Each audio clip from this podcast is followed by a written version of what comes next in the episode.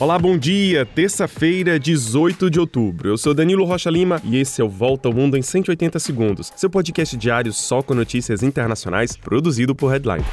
Começamos o dia com notícias da França, que vive um dia de greves e mobilizações nas ruas. Os trabalhadores reivindicam aumento de salários diante da inflação que atinge todo o país, principalmente desde o início da guerra na Ucrânia. Alguns sindicatos franceses chegaram a convocar a população para uma greve geral, mas o movimento se concentra, por enquanto, nas escolas, creches, repartições públicas e transportes públicos. Os sindicatos franceses ainda não decidiram se as greves devem continuar durante a semana. Enquanto isso, os trabalhadores das refinarias da petrolífera Total Energia continuam parados, mesmo depois de terem chegado a um acordo salarial no último fim de semana. Resultado: um terço dos postos de combustíveis da França estão parados, vazios, causando filas nos postos que ainda vendem o produto.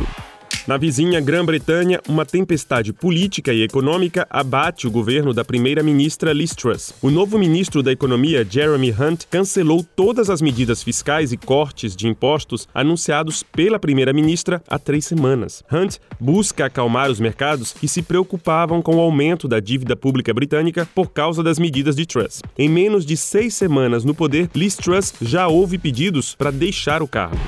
E a primeira economia da Europa, a Alemanha, que também sofre com a crise de energia e a alta dos preços, não escapa de decisões polêmicas. Olha, o chanceler Olaf Scholz anunciou que vai prolongar em quatro meses o funcionamento de três usinas nucleares previstas para interromperem suas atividades no final do ano. A medida visa reduzir a dependência do gás russo, mas num país onde a maioria da população é contra a energia nuclear, a decisão pode causar confusão no governo de coalizão de Scholz, composto pelo Partido Verde, que é contra medida.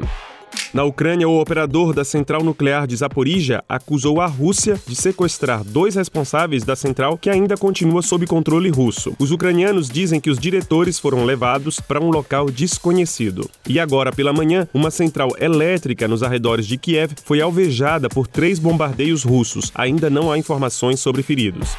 E vamos agora para a África. A Nigéria vive uma das piores inundações causadas por chuvas da sua história. Mais de 600 pessoas já perderam a vida e um milhão de nigerianos tiveram que deixar suas casas. A previsão é que o equivalente a mais de um mês de chuva deva cair ainda em algumas áreas do país nos próximos dias. Fenômenos causados pelas mudanças climáticas possuem efeitos ainda mais devastadores na África, já que grande parte do continente depende da agricultura.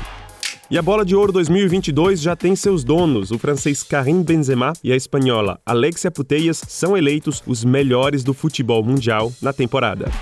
E é isso, a gente se encontra amanhã. Confira nosso conteúdo em headline.com.br. Um grande abraço, um excelente dia e até mais.